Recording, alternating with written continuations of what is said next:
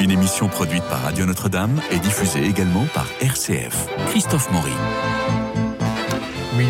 Bonjour. Bonjour Christophe et, bonne, année. Nous nous sommes régalés tout le week-end de galettes des rois à la frangipane notamment. Vous avez été roi, vous avez été reine J'ai pas été, j'ai donné ma reine à ma petite fille qui était très vexée. Donc euh, très joli. Voilà. C'était une jolie coutume qui clôt le temps de Noël. Adieu sapin, crèches et santons, guirlandes et papillotes. Les rois mages sont passés. Alors les rois mages, parlons-en ou plutôt regardons-les. Où? Bah, Au musée évidemment.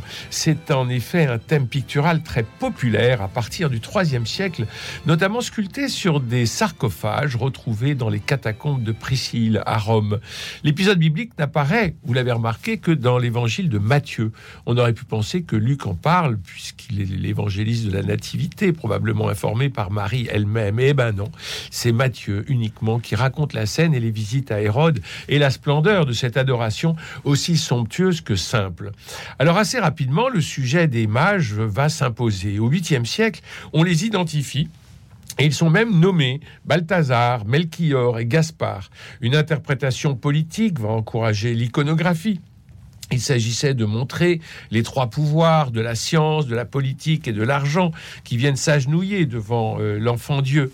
Il y a aussi l'idée de trois rois de tout pays avec Balthazar, l'Africain, précisément l'Éthiopien. C'est donc l'Europe, l'Asie et l'Afrique qui viennent se prosterner. Voilà de façon euh, plus que rapide l'apparition des mages dans notre culture. Ils sont enterrés, vous le savez, à Cologne, où les reliques sont vénérées.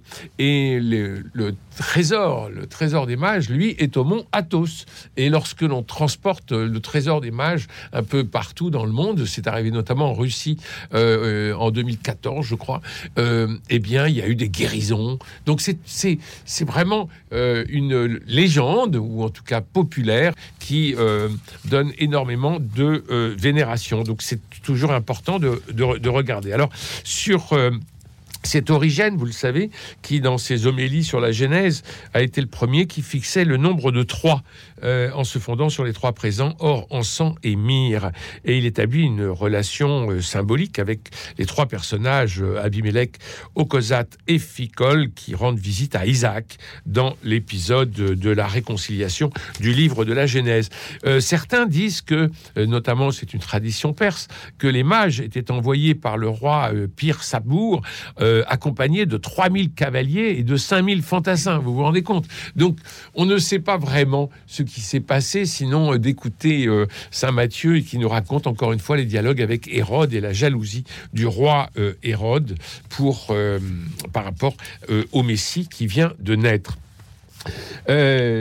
Mélinda de Courcy, vous enseignez l'histoire de l'art au Collège des Bernardins à Paris. Vous animez un, un MOOC, c'est ça? J'ai animé un MOOC, oui. Vous, allez en refaire un? J'espère. Oui, j'espère aussi. Vous publierez, vous publiez régulièrement dans les hors-séries du Figaro et vous allez nous parler du tableau de l'Épiphanie qui vous a le plus marqué et vous allez nous dire pourquoi. Bien sûr, avec une joie immense, car par ce froid polaire, j'aurais pu euh, de bon matin rencontrer le train ce matin des trois grands rois. Qui Alors, partait en voyage. Qui partait en voyage. Et c'était un voyage de traverser Paris ce matin sous la neige, euh, Christophe. Alors, ce, celui qui m'est venu tout de suite dans le cœur pour cette émission d'aujourd'hui sur les rois mages, c'est un polyptyque de Gentile da Fabriano de 1423 qui est conservé au musée des Offices. Et là, je vous coupe tout de suite parce qu'il faut rappeler à nos auditeurs que si, à partir du IIIe siècle, on va voir en effet des représentations euh, des rois mages sur les sarcophages, en revanche, c'est vraiment la Renaissance italienne qui va développer le thème. Hein. Absolument, c'est un thème très populaire, vous l'avez cité, Tertullien, Origène le reprennent après Matthieu. Personne ne sait qui sont ces mages, vous le savez, personne ne sait s'ils sont 3, 10 ou 25 ou 3000, mais ça n'empêche qu'il y a une tradition qui perdure, et dans ce retable tout à fait extraordinaire de, de Gentile da Fabriano, pourquoi je l'ai choisi? Premièrement, parce que c'est une œuvre totalement intacte, qui est une œuvre qui mêle architecture en bois doré, sculpté et peinture. C'est une commande de Palastrozzi, grand financier de Florence. Tout de suite, elle se trouve où cette œuvre? Elle se trouve aujourd'hui au musée des Offices, mais elle a été commandée pour la chapelle de l'église de la Trinité de Florence par Palastrozzi. Et c'est une œuvre précieuse. Pourquoi? Parce que c'est certes euh, une âme de bois, mais qui est recouverte d'or et d'argent avant d'être traité à la tempéra. Donc, de la part de Palastrosi, une offrande très importante en argent pour faire réaliser euh, ce, grand panneau qui est d'une taille tout à fait importante, 3 mètres sur 2 mètres 80, c'est très ah très important. Voilà. Et donc, ce bois doré dessine une architecture avec trois arcades, et au centre de laquelle vous avez la scène principale des trois mages qui se prosternent devant l'enfant Jésus. Mais avant d'arriver à détailler cette, partie-là du tableau, je voudrais signaler que dans cette œuvre, et ce qui est assez rare, nous avons sous chacune des trois arcades les trois temps qui précèdent au moment où les mages enfin rencontrent l'enfant.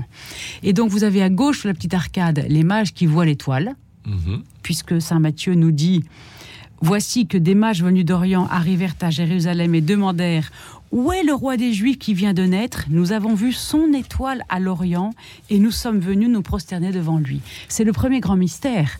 Où est le roi des Juifs qui vient de naître? Déjà ça, dans la même phrase, il y a deux paradoxes. Il y a un paradoxe, qui, deux choses qui s'affrontent. Un roi des Juifs qui vient de naître, il, il se présente devant Hérode qui est Hérode. Le roi des Juifs. C'est lui, le roi des Juifs. Donc c'est extraordinaire de démarrer comme ça. Donc tout est extraordinaire dans ce passage de toute façon. Puis sous la deuxième arcade au centre, nous voyons le grand cortège des mages qui se dirigent vers Jérusalem. Question, pourquoi est-ce que l'étoile ne les a pas amenés directement à Bethléem? Ben oui. Question. Mmh. Bien, parce que justement, il fallait que Hérode soit confronté à cette annonce du roi des Juifs et que donc Hérode convoque les mages en secret, mais avant, il convoque tout le peuple, grands prêtres et scribes, pour savoir qui est ce roi des Juifs, où devait-il naître, quand devait-il naître, d'après les textes. Mais il y a de quoi paniquer de la part paniquer. Et ensuite, nous voyons les mages qui vont à Bethléem, puisque Hérode lui-même, ayant convoqué les scribes euh, et, les, et les prêtres, leur indique qu'il est à Bethléem, mais il leur dit en secret. Pourquoi en secret? Parce qu'il leur dit surtout, dites-moi bien avec précision. Où est cet enfant pour que j'aille moi aussi me prosterner? Tu parles Charles. Tu parles Charles, voilà. Donc c'est intéressant dans ce grand retable de Gianni da Fabriano de 1423 que nous ayons le, comme un peu un rébut, une bande dessinée, la mémoire de ce qui s'est passé avant. Mais le plus extraordinaire dans ce retable, c'est évidemment cet immense cortège où sont mêlés chevaux de face et de, dos, euh, animaux exotiques, pour souligner l'aspect oriental ils sont venus d'Orient. Mais là aussi, c'est tordant. Ils sont venus d'Orient. Où sommes-nous quand nous sommes à Bethléem, Christophe Au Moyen-Orient. Nous sommes au Moyen-Orient, donc ça veut dire qu'ils viennent de l'Est. Oui. Plus de l'Est. Bon. Et là, ils suivent cette étoile et ils arrivent avec leurs chevaux. Il y a deux singes, il y a un léopard, il y a des oiseaux exotiques. C'est tout à fait extraordinaire. Une population dans un cortège compressés, chamarrés, avec des coiffes de tout ordre, des couronnes, des turbans, des bonnets, c'est doré, c'est chatoyant, c'est de toutes les couleurs. Et ce cortège nous amène devant les trois personnages principaux, les trois rois, les trois mages, personne ne sait s'ils sont rois évidemment, on pense plutôt que ce sont des savants, des astronomes, aussi bien astrologues qu'astronomes d'ailleurs, et ils sont eux tout à fait de manière extraordinaire, vêtus comme des princes des mille et une nuits avec euh, des couronnes et des turbans. C'est pour faire le contraste avec la, pauvreté de la crèche, vous pensez? C'est pour faire le contraste avec la pauvreté du Christ et de la crèche, mais aussi pour montrer qu'ils sont venus pour effectuer un geste sacré. Mmh et donc, c'est une tenue appropriée, je dirais. C'est-à-dire quand on s'approche du sacré, on est, on est, on va, on va, on n'y va pas comme quand on va à la plage, voyez. Et donc là, il y a quelque chose de l'ordre du respect. Et déjà de la liturgie. Oui, hmm. voilà, ce geste sacré. Et donc là, nous voyons ces trois mages. Vous avez évoqué ce qu'ils pouvaient représenter. Certains disent aussi ce sont les trois âges de la vie. Oui. Donc le plus âgé est celui qui se prosterne en premier. Toujours. Celui d'âge moyen est à genoux mais pas prosterné. Et il a encore sa couronne sur la tête alors que le plus âgé a déposé sa couronne. Vous savez pourquoi, Christophe? Mais non. Parce que nul n'est roi devant Dieu. Parce que mhm. le roi des Juifs est le roi de l'univers. Mhm. Et que ces mages, fort riches, fort instruits, fort savants, euh, reconnaissent la royauté du Christ à cet instant précis. Et je vais vous donner un autre détail qui nous le fait lire aussi dans le tableau. Et donc le premier s'agenouille, il est grisonnant et chauve, sa barbe grise pend sur sa, sur sa tunique, et il embrasse le pied de l'enfant Dieu en recevant de lui une bénédiction sur son front. On, reviendra sur ce geste. Le second est agenouillé et il est en train de déposer sa couronne, tandis que le troisième est debout, beaucoup plus jeune. C'est l'Africain. Et voilà. Melchior. Et Melchior, celui. Non, mais l'Africain, c'est Balthazar. Balthazar, pardon. Et Melchior, on dit l'Européen. Bon. Et euh, celui-ci, c'est très amusant. Un palefrenier est à plat ventre en train de lui retirer ses étriers. C'est très amusant. Et donc, c'est un petit détail qui montre qu'il ne se présente pas comme un riche cavalier. Il se présente comme un homme simple venant adorer le roi des Juifs qui vient de naître. Voilà. Alors, dans cette composition, nous avons à gauche Marie tenant l'enfant Jésus. Vous avez remarqué que Joseph n'est pas mentionné. Mhm. Dans l'évangile de Matthieu, euh, il est dit euh, alors Hérode convoqua les mages et ensuite il cherche l'enfant et sa mère. Il ne cherche pas Joseph. Or, dans la représentation dont je vous parle, nous avons le trio Joseph debout, Marie assise, portant Jésus sur ses genoux, et Joseph debout et placé exactement au-dessus de Jésus, Marie est légèrement en retrait, et au-dessus de Joseph, qu'est-ce que nous voyons? L'étoile. L'étoile de David. Mmh. L'étoile qui représente en fait l'Esprit Saint. Et dans cette étoile, et esquisser le visage de Dieu le Père. Alors ça, c'est très intéressant. Extraordinaire. Parce que dans cette étoile où est esquissé le visage de Dieu le Père, nous avons euh, juste, elle s'est positionnée juste au-dessus de Joseph, dont il n'est pas mention dans l'Évangile, et qui est juste au-dessus du Christ. Qu'est-ce que ça veut dire? Ça veut dire qu'il y a cette filiation d'abord de la Trinité, l'étoile qui représente l'Esprit, avec Dieu représenté à l'intérieur, au-dessus du Christ, Père, Fils, Saint-Esprit, au moment de la naissance de Jésus, et matérialiser la Trinité. Elle ne l'était pas avant. Elle est matérialisée, elle est manifestée au monde, premièrement. Et deuxièmement, pourquoi est-ce que Joseph, lui, est dans cette verticale sous l'étoile comme Jésus? Parce que Joseph est de la lignée de David et que c'est par sa descendance que Jésus tient sa royauté terrestre. Donc là, nous avons une double signification extrêmement puissante vous voyez, entre la royauté du Fils de Dieu qui est Dieu et qui fait partie de la Trinité, et la royauté terrestre de Jésus, manifestée par la lignée de David qui lui vient de Joseph. Voilà, c'est très, très, très fort. C'est le peintre qui est théologien ou c'est le spectateur dans son commentaire qui le devient? Alors, on, ne peut pas ne pas remarquer ce détail. Vous savez que la peinture est faite de détails. Et euh, je pense que Palastrozzi était un personnage éminent de la ville de Florence et qu'il a été certainement conseillé, vu que ce retable a été euh, commandé pour une chapelle latérale de la Sainte Trinité. Mhm. La Sainte Trinité, là nous venons parler de la Sainte Trinité. c'est extraordinaire. Voilà. Donc c'est très puissant. Et alors, ce, ce. Et donc on a quelque chose de très trinitaire, parce que trois rois mages, trois de la Sainte Famille et la Trinité. Absolument, c'est très juste. Tous les Trinitaires. Et trois arcades au-dessus. Les trois arcades. Qui sont les trois, représentent les trois moments de, de, la, de la, réflexion des mages eh avant d'arriver devant l'enfant Jésus. Alors vous savez que l'épisode des rois mages fait partie de la Nativité. En fait, dans la Nativité, il y a trois épisodes. La naissance de Jésus, bien sûr, puis l'annonce aux bergers. Mhm. Les bergers qui représentent le peuple juif. Les, et, et les pauvres, les simples historiquement, les bergers souvent étaient propriétaires de leur troupeau. Mais à l'époque du Christ, plus tellement nécessairement et plus systématiquement, à l'époque de la naissance de Jésus. Donc, la première annonce à ceux qui sont extérieurs à la vie secrète de Marie, Joseph et Jésus, cette sainte famille tout à fait extraordinaire qui vit ce moment extraordinaire dans le secret, dans la nuit, cachée. Cette annonce première est faite aux bergers. Les bergers sont ceux qui sont pas si loin, mais qui sont juifs. Et en même temps, il y a la multitude des anges qui est juste au-dessus des bergers. Absolument. Qui est incroyable. Incroyable. Et qui n'est pas représenté ici sur le tableau dont je vous parle. Et les rois mages, eux, représentent les païens, les mm. non-juifs. Mm. Les non-juifs qui ont pourtant reconnu l'étoile, qui ont pourtant identifié un phénomène extraordinaire dans le ciel, une étoile plus brillante que les autres, une étoile qui n'existe pas dans la configuration du ciel qui leur est très connue. Et donc ils la suivent. C'est ça qui est extraordinaire, c'est que étant païens, non juifs, ils se laissent interpeller.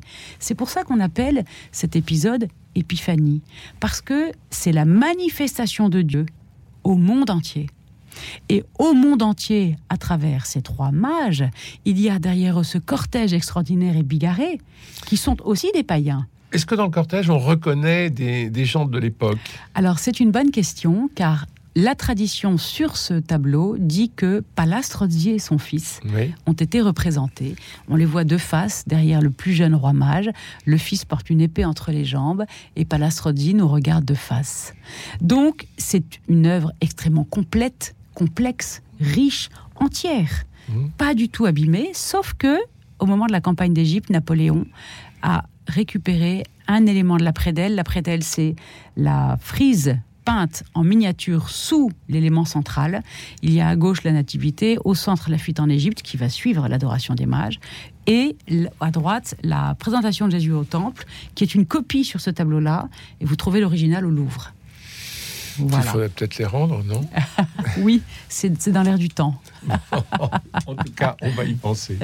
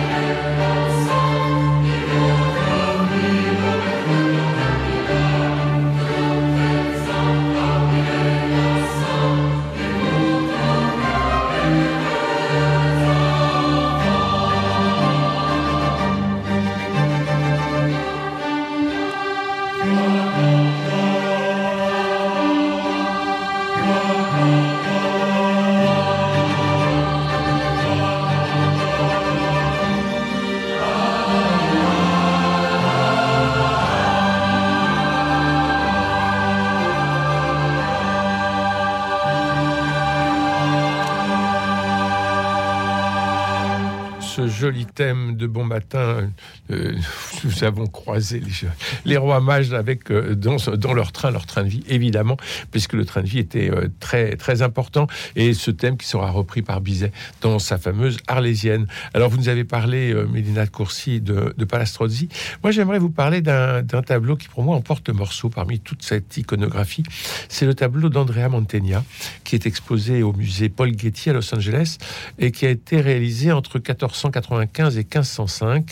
Il a mis euh, dix ans pour euh, réaliser ce tableau qui présente non pas tout le folklore qu'il y a avec toute la foule et euh, certains protagonistes qui seraient les mécènes du, tableau, mais au contraire, nous avons les visages en gros plan alors à gauche le couple Joseph-Marie, à droite les trois visages des mages et au centre l'enfant Jésus.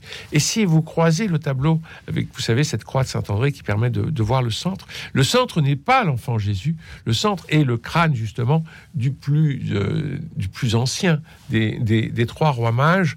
Et euh, le crâne, pourquoi? Parce que il s'est euh, décoiffé justement pour montrer, pour montrer son respect. Alors, euh, c'est assez euh, beau de voir ces gros plans sur les visages qui donnent à la fois une intimité et une force humaine particulièrement douce et singulière. Et vous savez, euh, ma passion pour le théâtre, eh bien, lorsque l'on voit ce, tableau d'Andrea Mantegna, on a l'impression qu'il parle et on a l'impression que l'on pourrait donner les dialogues. Et encore une fois, moi, ce que j'ai beaucoup aimé dans cette scène, c'est l'affrontement des visages, leur complémentarité, leur douceur, leur force, leur autorité, et en même temps, on est débarrassé de tout le folklore euh, qu'il y a pour, pour donner cette, cette confrontation, cette relation d'hommes, de scientifiques, de mages, de rois, de, de, vierges, de charpentiers, et puis de cet enfant. Et cette confrontation donne quelque chose de tout à fait étincelant. C'est le tableau d'Andrea Mantegna qui se trouve au musée Paul Getty à Los Angeles. Je vous recommande de, filer sur Internet pour aller euh, le contempler. Euh, Mélina de vous avez un euh, un autre tableau de, de l'épiphanie. Oui, j'avais aussi envie de vous parler d'un tableau de Botticelli qui est ah conservé lui aussi au musée des Offices de Florence, qui a été réalisé vers 1475, donc 50 ans plus tard que le premier de Gentile da Fabriano, et qui est tout à fait original à plusieurs titres. Premièrement, nous voyons euh, Joseph, Marie et l'enfant en haut d'un espèce de, pyramide euh, d'escalier, dans une espèce de hutte qui tient à la fois euh, de la ruine écroulée et de la, et de la grotte. Donc c'est très particulier, mhm. c'est très, c'est très peu vu, c'est très original. Bah, c'est l'ambiguïté entre les tables et la grotte. Hein. Voilà, c'est ça. Et, puis, et puis quand même quelques, quelques pierres, mais qui, qui sont des murs en ruine. Voilà. Alors question, pourquoi ces ruines? Pourquoi des murs en ruine? Eh bien parce que le nouveau temple, c'est le Christ. Et, eh oui. et le seul nouveau temple indestructible, c'est le Christ à cet instant précis. Et Botticelli euh, crée un arrêt sur image que je trouve très moderne dans sa composition, puisque nous avons au centre cette, ce, trio de la Sainte Famille dans cette, dans cette ruine euh, qui tient à la fois avec des espèces de troncs euh, mal équarris et une, une, le toit d'une hutte. et, et et en fait, on a l'impression que le temps s'arrête à cet endroit-là, alors que de chaque côté de la représentation, vous avez une perspective fuyante, à droite, avec une grande perspective atmosphérique et euh, un fleuve et une barque, et à gauche, une ruine antique des arcades antiques qui sont en ruine elles aussi. Et qui signifie bien que, que ce soit à droite ou à gauche, ce qui est important à cet instant précis, c'est ce qu'il y a au centre, et qui est figé, qui ne bouge pas, qui ne passe pas, mais la ruine chose d'éternel. Mais Mélina de Courcy, la ruine antique, euh, c'est un peu le, euh, c'est un peu, euh, comment dire, une, une constante dans l'art de la Renaissance. C'est une constante, mais c'est pas pas forcément ruiné. Oui. Là, là, il y a des évocations d'un art antique, certes, propre à la Renaissance, mais là, c'est en ruine. C'est-à-dire que l'arc est cassé, il est brisé, il est, il est... Et, vous y voyez un symbole. Et c'est un symbole de, du monde ancien qui est renouvelé par cette nouvelle logique C'est pas une question de mode. Ah non. C'est vraiment une recherche symbolique. Ah oui, de la part de Botticelli. Oui, parce que parce que le moment de la nativité prolongé par l'adoration des mages, qui était la manifestation au monde entier de l'amour de Dieu pour tout homme existant sur cette terre, mhm. présent, passé et à venir, euh, c'est la manifestation de l'amour de Dieu qui est éternelle, indestructible et inconditionnelle. Et donc c'est le contraire de ce que est un bâtiment de pierre qui peut être ruiné par l'usure du temps l'amour de Dieu n'est pas sujet à l'usure du temps. Donc ça, c'est la première chose intéressante. La deuxième, c'est que les deux, deux, le cortège est séparé en deux parties, laissant voir la Vierge et Joseph et l'enfant Jésus au centre, et que euh, n'y a plus du tout d'anecdotes il n'y a plus de chameaux, il n'y a plus de singes ni de léopards, il n'y a plus de chiens ni de, ni, ni de, chevaux. C'est simplement ce cortège d'êtres humains, comme vous le signaliez tout à l'heure pour Mantegna. Et c'est aussi la marque sur le plan de l'histoire de l'art, du passage à la Renaissance, c'est-à-dire que Gentile da Fabriano était encore attaché au gothique international, avec tout le pittoresque et la ligne sinueuse, des personnages élégants, très richement vêtu du gothique international, alors que là, avec Botticelli, nous avons basculé dans la Renaissance et nous avons des personnages parfaitement insérés dans l'espace, avec une réflexion spatiale euh, tout à fait intéressante et juste sur leur posture, leurs attitudes, les regards qu'ils échangent, le mouvement qui les habite et les sentiments. Donc quelque chose de complètement nouveau nous avons bien sûr le premier, le plus âgé, tête nue, qui se baisse. Vous savez qu'ils offrent trois présents, l'or, la myrrhe et l'encens.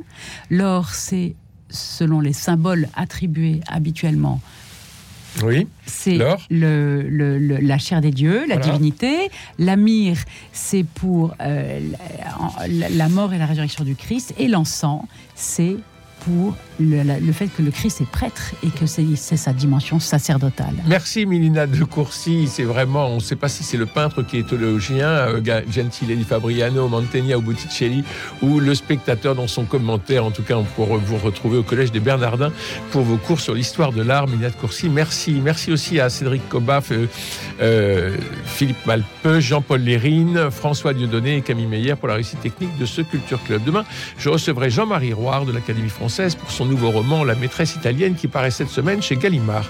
Couvrons-nous, le froid polaire nous arrive. Je vous embrasse.